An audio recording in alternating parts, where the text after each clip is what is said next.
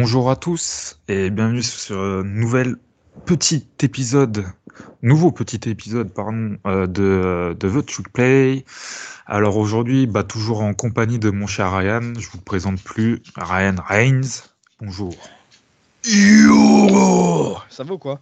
Bah tranquille, hein, on est là, hein. toujours là au poste, fidèle au poste pour vous faire découvrir quelques petites pépites ou répondre à vos questions. Euh, toujours sur ce petit format que vous avez l'air de, fortement apprécier, euh, puisque plus court et donc forcément un petit peu plus euh, digeste, si je peux dire, que l'année dernière. Donc aujourd'hui, mon cher Ryan, si vous l'avez pas compris, on va plutôt repartir un petit peu en, en défense avec toi. Et par rapport au dernier épisode, alors on vous invite à écouter l'épisode de, de Jalen Carter et de Brian Brizy avant, si vous l'avez pas fait et, euh, et de revenir après pour écouter celui-là. Et sinon, pour ceux qui l'ont déjà fait, bah écoutez, avec, euh, avec tous ces problèmes de Jalen Carter euh, qui ont qui ces derniers jours bah, se sont un petit peu amplifiés puisqu'il y a la vidéo de lui qui est sortie quand il se fait interroger par la police où on voit très clairement bah, qu'il donne des, des, des, des histoires différentes à la police en très peu de temps et que alors, je suis pas avocat ou quoi que ce soit, j'y connais rien, mais à mon avis, et je pense que tu penses pareil, Ryan, bah malheureusement, si c'était pas, si c'était pas Jalen Carter, on- je pense qu'il serait potentiellement euh, en prison, ce cher monsieur. Donc, euh, Ah, ça de sent pas bon. ouais. Il y a de Ça, voilà, ça sent pas bon. Euh, ça sent vraiment pas bon pour lui.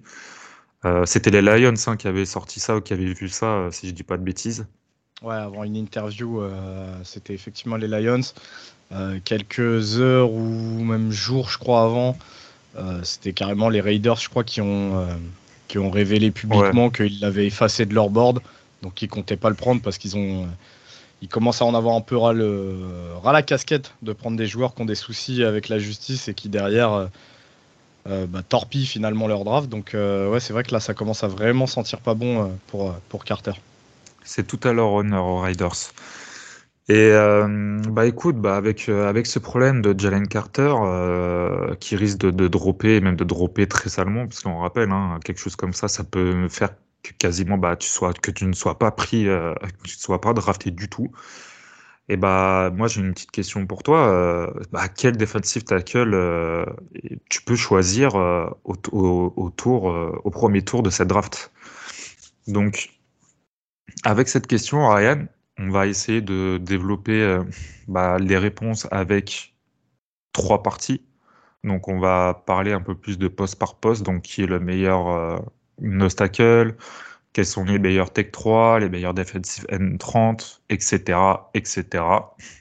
Donc, moi, je te propose qu'on commence bah, avec euh, les nose tackle, qui sont des, quand même des, joueurs assez rares, je trouve. Maintenant, euh, même en college football, c'est assez rare de voir des, des gros nose tackle, et surtout des bons. Donc, quels sont les meilleurs nose tackle pour toi? Euh, bah écoute, là comme ça, pêle-mêle euh, sur les, meilleurs nose euh, je pourrais déjà te, te citer donc bah, Siaki Ika hein, de Baylor que tu connais bien. On a du Jervon Dexter de, Florida que pour le coup bah, Guillaume connaît bien. On a Maisie Smith que là je pense pas mal de gens aussi ont appris à connaître bah, parce qu'il évoluait du côté de, de Michigan qui ont fait deux, deux belles années coup sur coup. On a aussi un mec comme, euh, comme PJ Mustifer du côté de, Penn State. Penn State qui, euh, chaque année, euh, le prouve, est une, est une belle défense.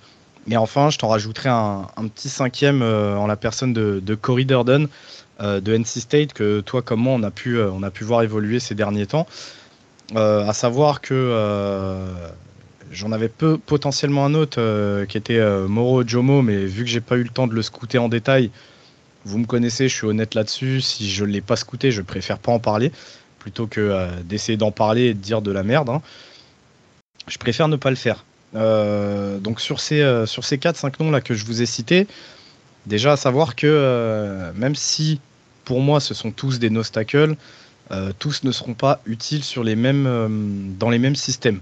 Euh, à savoir qu'un mec voilà, comme Siaki Ika est, euh, est plutôt un vrai gros euh, qu'on peut se permettre de placer comme, comme véritable encre de, de ta D-line, donc sur, sur un schéma, sur un front 30. Tu peux vraiment le mettre au centre, il aura la force, il aura le gabarit, il aura les qualités pour tenir et faire le taf qu'on demandera à un nose tackle.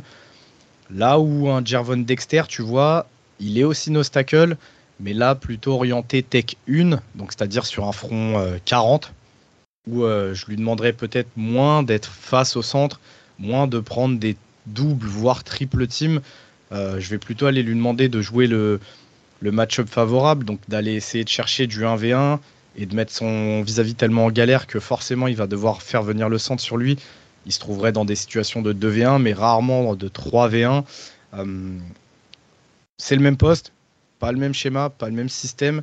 Pour autant, les deux, pour moi, font partie des meilleurs nostacles qu'on pourrait retrouver dans cette draft. Euh, donc, comme je vous l'ai dit, Siakika, on est vraiment sur un potentiel de, très gros nostacles, euh, comme, euh, comme on a pu le voir ces dernières années avec un mec comme, comme Vitavea. Je pense que ça peut être un, objectif à atteindre avec Siakika en termes de développement. Si on décide de vraiment l'installer comme un pur nostacle de système 30, avoir un rôle alors, il ne jouerait pas de la même manière, mais il aurait le même rôle qu'un mec comme Vince Wilfork dans la très grosse défense des Patriots, c'est-à-dire vraiment cette espèce de, de monstre au milieu qui va aller te boucher des gaps. Euh, et si tu le laisses sur des situations de 1v1 ou alors si tu le laisses attaquer des gaps, il pourra mettre la pression, tu vois, euh, sur des situations de passe, mais son rôle principal, ça sera surtout de cimenter ta défense contre la course. Comme je vous l'ai dit, Jervon Dexter, on est sur un profil déjà un petit peu plus athlétique, un petit peu plus intéressant pour les mecs qui aiment les joueurs qui vont vite, qui sont capables de générer de la pression, mais pas forcément dans le même système. Avec euh, Maisie Smith, on est sur un joueur qui peut un petit peu plus se, comment dire, se blend, se, mince, mélanger dans le sens où tu pourras à la fois le faire tourner en obstacle sur, euh, un système 30, tu pourras le faire tourner en tech 1 sur, euh, sur une 40. Euh, sur certaines reps, tu peux même te permettre de le faire jouer Tech 3, voire même, on a pu le voir à Michigan. Personnellement, c'est pas un rôle euh, dans lequel je le vois euh, forcément briller, mais tu peux même le faire glisser en DN30, il sera capable de faire le boulot aussi. PJ Moustifer, on est encore une fois sur un, sur gabarit un petit peu plus gros. pour moi, je pense qu'avec un petit peu de travail, il pourrait effectivement évoluer en euh, sur système 30, donc vraiment au milieu, en face du centre. Mais, euh, mais là encore, c'est peut-être pas le rôle que moi euh, je recommanderais forcément. J'aimerais mieux le voir en, en, tech 1, un petit peu à la manière de Jervon Dexter. Je pense que là, il pourrait faire vraiment beaucoup plus de, dégâts. quant à Corey Durden, qui est un petit peu le joueur que j'ai placé en embuscade de, NC State, on est vraiment là pour le coup un peu plus sur un profil à la Siaki c'est-à-dire vraiment un gros joueur très costaud que personnellement j'aimerais bien voir euh, dans un système 30. Euh, donc en tout cas, si vous cherchez du obstacle, si vous cherchez du joueur euh, qui vous permet de cimenter votre défense contre la course, retenez un petit peu ces, ces 4-5 noms-là. alors ils sortiraient pas forcément tous au premier tour. là, j'en ai que un, voire deux qui pourraient sortir au premier tour. Mais, mais en tout cas, gardez ces noms-là, ça pourrait vous intéresser. Est-ce que tu veux qu'on garde, euh, on garde cette question pour la fin ou tu veux en parler maintenant de Mazzy Smith? Hmm, Comme tu veux, Val. Comme tu veux, honnêtement. Euh. Non, je vais la garder pour la fin. Je vais la garder pour la fin. Comme ça, ça fait un petit peu de suspense. Euh, écoute, moi, je veux que tu me parles déjà pour Green Bay, mais surtout pour tous les auditeurs. Moi, je veux que tu me parles un petit peu des, bah, des meilleurs Tech 3 de cette, de cette QV. Alors, tu as principalement Zach Pickens, euh, Adetomiwa, Adebawore qui ressort, mais aussi Jacqueline Roy qui est un, un de tes joueurs, bah, un de tes joueurs euh, de LSU, donc que tu connais très bien, que moi j'apprécie. Euh, si tu le permets, moi j'aimerais beaucoup que tu me parles de Adebawore parce que c'est un joueur que j'avais beaucoup aimé et que j'ai découvert bah, très honnêtement sur le premier match de la saison contre, contre Nebraska qu'ils avaient joué c'est un joueur qui m'avait sauté aux, yeux et j'avais dit euh, gardez-le dans un coin de la tête parce que ce mec-là, c'est un prospect NFL. Puis bah, il a fait même mieux que ce que je pensais. Donc, est-ce que tu peux me parler euh, de ces trois joueurs, mais en commençant par Adebaworé, s'il te plaît? Bah, euh, effectivement, Adebaworé, c'est un joueur qui, avait déjà, qui avait déjà pas mal, pas mal joué et pas mal brillé en fait l'an dernier avec Northwestern.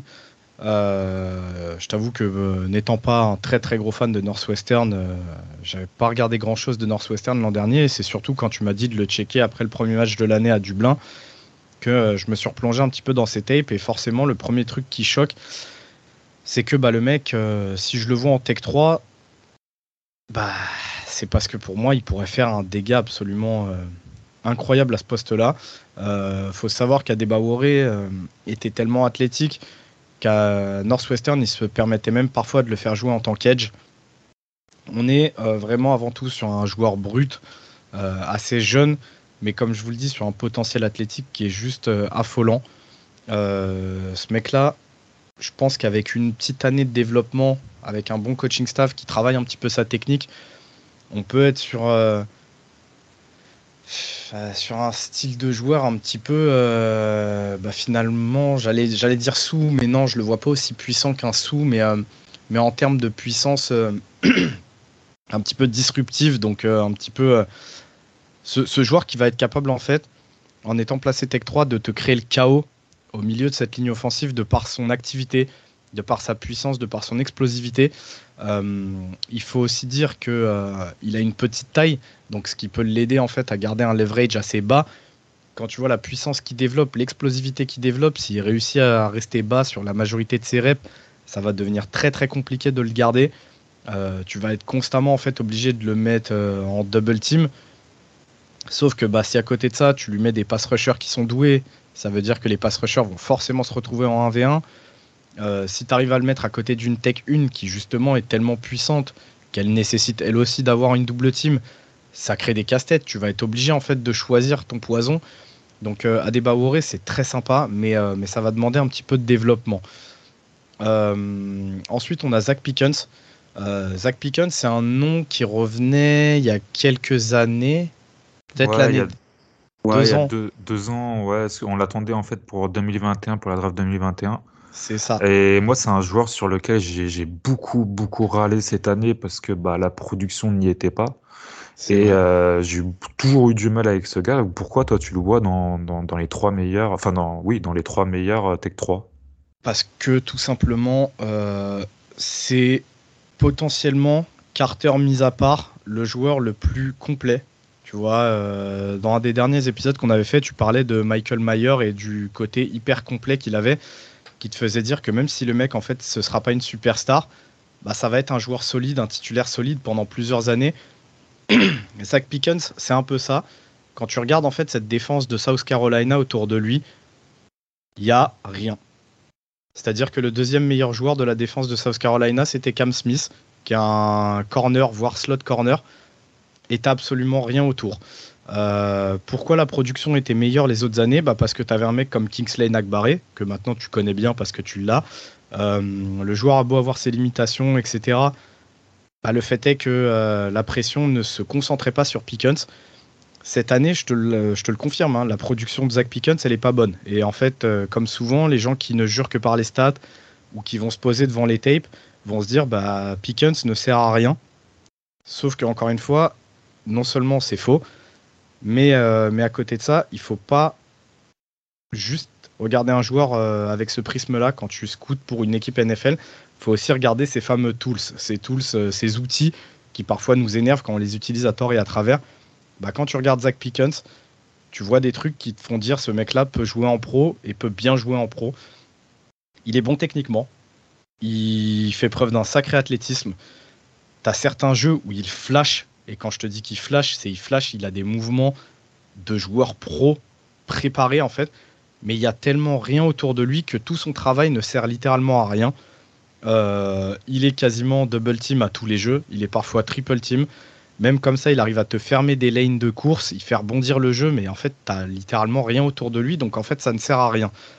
Pour autant, je me dis que ce mec-là, tu le fais glisser en fait dans une défense où il y a déjà des noms. Et euh, premier truc, tu vois, auquel je pense là comme ça, je sais pas pourquoi ça c'est revenu me flasher en tête, c'est Elio pendant la draft qui va me chercher Brian Breezy aux Saints. Bah tu vois, tu mets Zach Pickens aux Saints avec euh, un de Mario Davis derrière lui, avec un Cam Jordan à côté, bah tu verrais qu'en fait tout de suite ça devient très peu rigolo en fait. Ça devient vraiment très peu rigolo. Et, euh, je suis persuadé que Zach Pickens va, euh, va en impressionner plus d'un parce que justement il n'a pas une énorme hype donc en fait, je vois bien son nom tomber et ça risque d'être une des très belles surprises de la draft, encore plus si on le met dans les meilleures conditions, c'est-à-dire en Tech 3. son scouting écrit arrivera. vous verrez que dessus, j'ai écrit qu'il pouvait jouer en Tech 1, mais c'est vraiment pas ce que je préconise le plus pour lui. Je vais vraiment plus le voir en Tech 3. je pense qu'il y a moyen vraiment d'avoir un joueur très très très sérieux. Enfin, pour Jack Roy, c'est un petit peu plus compliqué. Euh, je l'ai glissé dans les Tech 3 parce que l'année dernière, c'est le, au poste où il a évolué, où je l'ai trouvé vraiment très bon. Euh, mais c'est vrai que cette année, il a un petit peu plus décalé vers un rôle plus de no tackle. Euh, on l'a un petit peu moins vu. Il a été un petit peu moins flashy, un petit peu moins clinquant.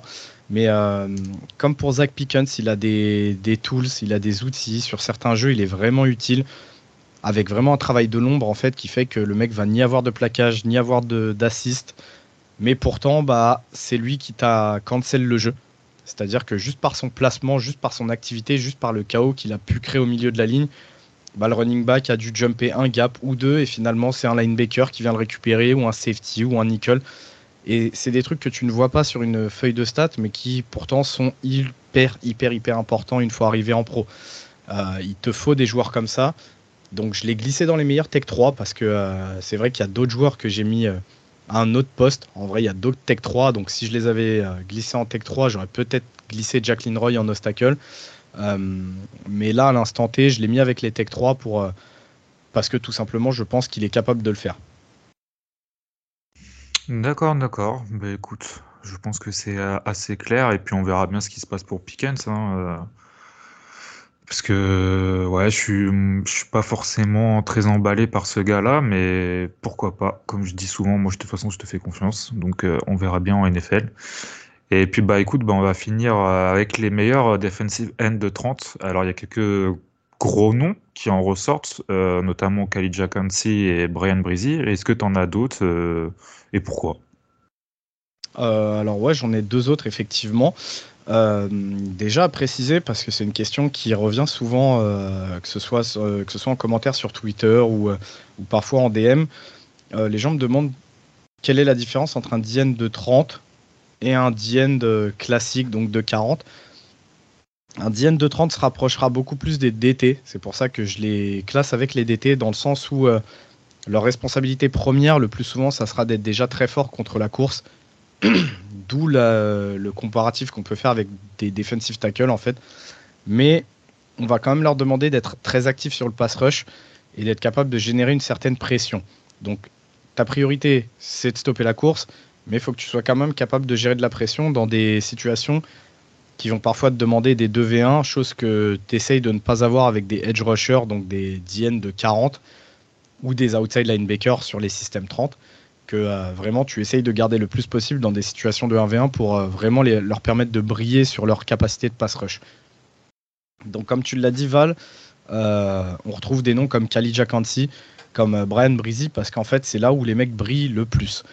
comme je te l'ai dit juste avant, hein, je te parlais de joueurs qui auraient pu être glissés en tant que Tech 3 sur des fronts 40.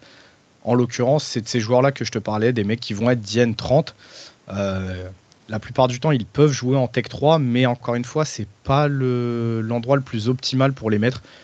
Euh, quand tu vois l'activité qu'un mec comme Khalid Jakansi ou un Brian Breezy en pass rush, euh, te dire que tu peux le mettre en face d'un tackle en 1v1, techniquement, hein, parce que comme je t'ai dit, après, il y aura peut-être une aide qui viendra, mais le fait de l'avoir en 1v1 face à ton tackle en lui permettant d'attaquer à la fois à l'extérieur ou à l'intérieur, de jouer sur ses capacités de vitesse, sur ses techniques, sur son explosivité, parce que euh, là encore, on retrouve des mecs qui n'ont pas forcément des gabarits typiques de defensive tackle.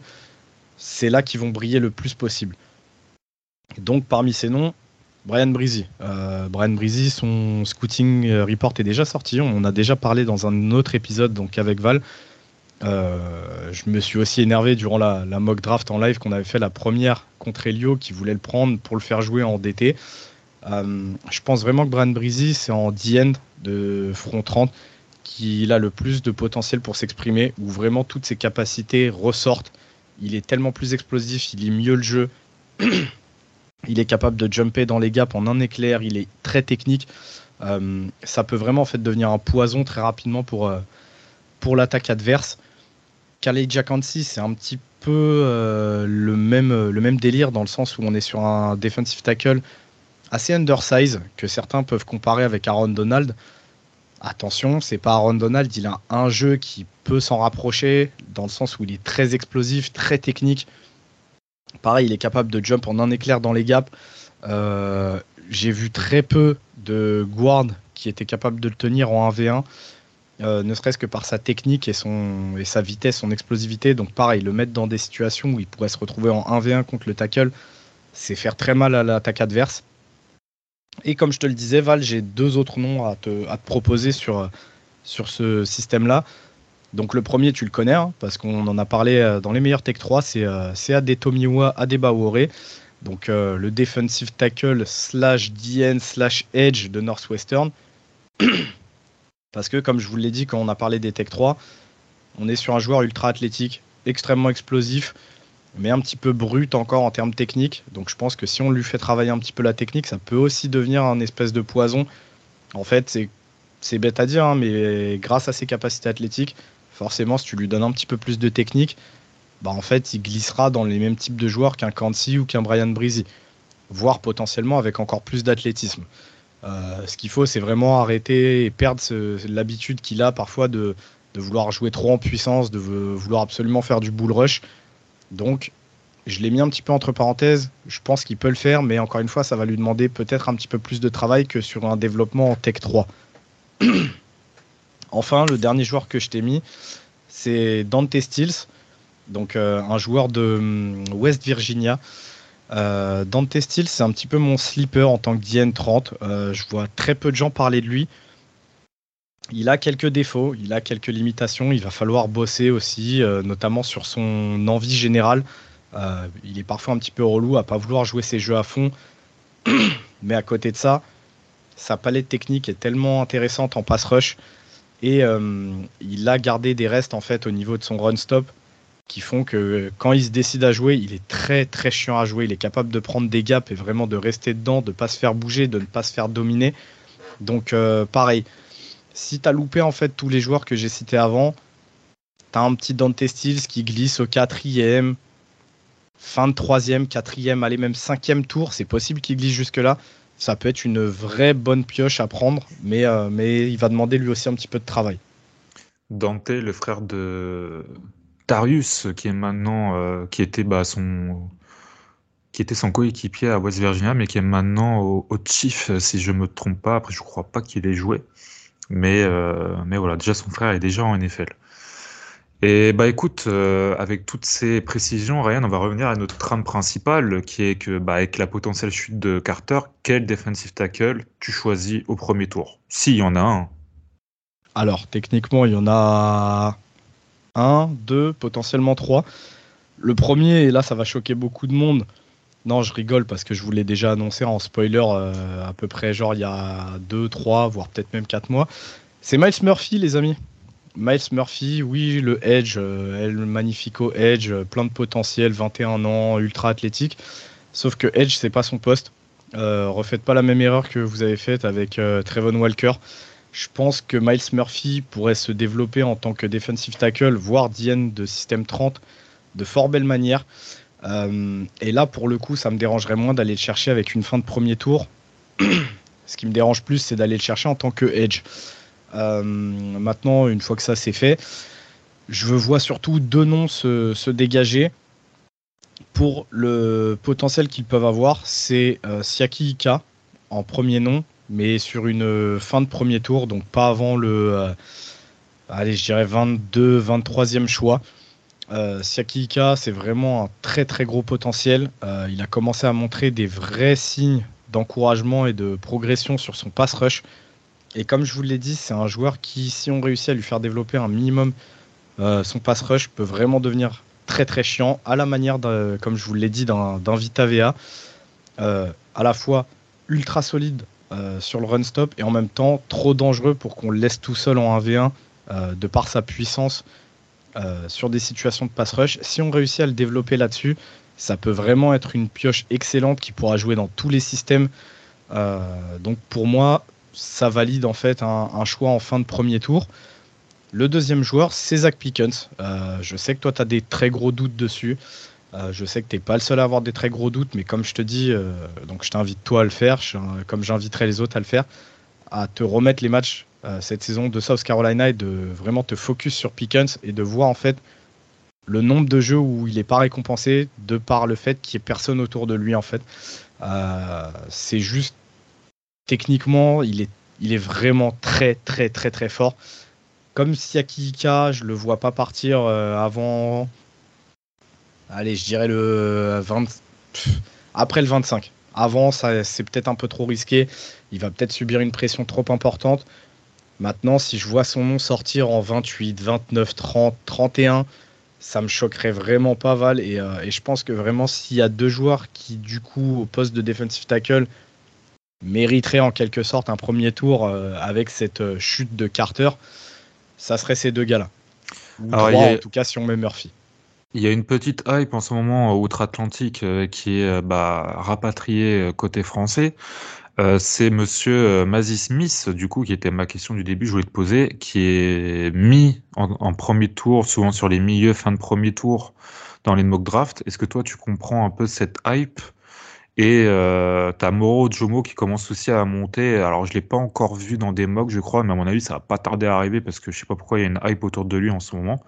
Mais pour l'instant, on va parler que Mazi. Est-ce que pour toi, Mazi Smith, tu comprends cette hype Est-ce que tu pourrais vraiment potentiellement envisager de le voir sur un, sur un premier tour? Ou est-ce que pour toi, c'est euh, absurde? Pour moi, c'est absurde. C'est absurde parce que. je, pense, je pense que. Alors attention, encore une fois, hein, ça fait un petit peu la même chose que toi, tu me disais avec, euh, avec Mayer. Je suis pas en train de vous dire que le joueur, c'est une, c'est une merguez. Pas du tout. Il a des vraies qualités il les a montrés. Maintenant, comme d'habitude, c'est suite à un gros Pro Day, euh, un joli combine et, consort qu'on voit son nom commencer à monter parce que les gens ont vu un RAS vraiment sympathique. Pour tout vous dire, une fois que moi j'ai fini de scout le joueur, je le voyais en tant que troisième ou quatrième tour. C'est un joueur très intéressant, dans le bon système, on l'a vu, il est capable de rendre ses partenaires meilleurs. Euh, dans cette défense de Michigan, L'an dernier, si euh, David Ojabo et Hutchinson étaient capables de se retrouver aussi souvent en 1v1, c'est parce que tout le monde était capable de profiter bah, à la fois de Ojabo, à la fois de Hutchinson, mais aussi du travail qui était fait par Mazzy Smith au milieu. Maintenant, je trouve vraiment que s'il a un plancher qui est assez élevé, je ne lui vois pas un très haut plafond. Je ne le vois pas être capable de faire un bond de performance en fait par rapport à ce qu'il a fait cette année. Euh, j'ai rien dans son jeu qui me fait dire qu'après un an ou deux en NFL, il va être capable de transfigurer son jeu. On est sur un joueur solide qui va être capable d'aider ses partenaires. Maintenant, comme d'habitude, qu'est-ce que vous attendez de votre first round? Moi, un first round, il remplit à la fois des critères de performance sur le terrain, mais aussi à la fois des critères de progression. Je vais chercher à avoir une future star au poste. Je pense pas que Mazzy Smith incarnera cette star. De fait, je ne pense pas qu'il mérite un premier tour. Euh, on est sur un joueur qui est aussi un petit peu âgé, qui a aussi sur la fin de saison eu quelques petits problèmes de comportement. On commençait à parler d'affaires ou euh, un petit peu bizarre où il se prenait la tête avec sa, sa meuf ou je ne sais plus quoi. J'ai pas envie de dire de bêtises, mais c'était quelque chose comme ça, il me semblait. Donc attention, est-ce qu'on est sur un joueur de rotation? Est-ce qu'on est sur un remplaçant? Est-ce que l'équipe le voit titulaire? Euh, comme je vous l'ai dit un petit peu plus tôt, est-ce que vous le voyez plutôt en DT de 40, en DN de 30, en OS de 30 C'est en fait plein de petites questions qui peuvent influer sur sa valeur réelle et finalement sur sa sélection finale à la draft, mais il ne faut pas se focus que sur ce que vous avez vu au combine, etc. Oui, c'est un bon joueur. Son plancher est un petit peu plus haut que les autres, peut-être. Mais maintenant, est-ce que vous ne voyez pas aussi son plafond? Et moi, je pense vraiment qu'il ne progressera pas énormément, euh, même après deux ans passés en NFL. Eh bah écoute, les termes sont dits. Tu as répondu aux questions, euh, à cette question de euh, Monsieur Carter. À part lui, bah, qui, qui, qui, qui y a Qui est-ce qu'on peut aller chercher? Je pense que tu as bien répondu à cette question. Euh, je te remercie, Ryan. Bah, Et puis, bah, écoute, à la prochaine. Ciao tout le monde. Et d'ailleurs, euh, n'oubliez pas euh, de, en commentaire, quand on vous poste le lien euh, du podcast, que l'épisode sort ou quoi, n'hésitez pas à nous poser des questions en dessous en commentaire sur peut-être des futurs épisodes.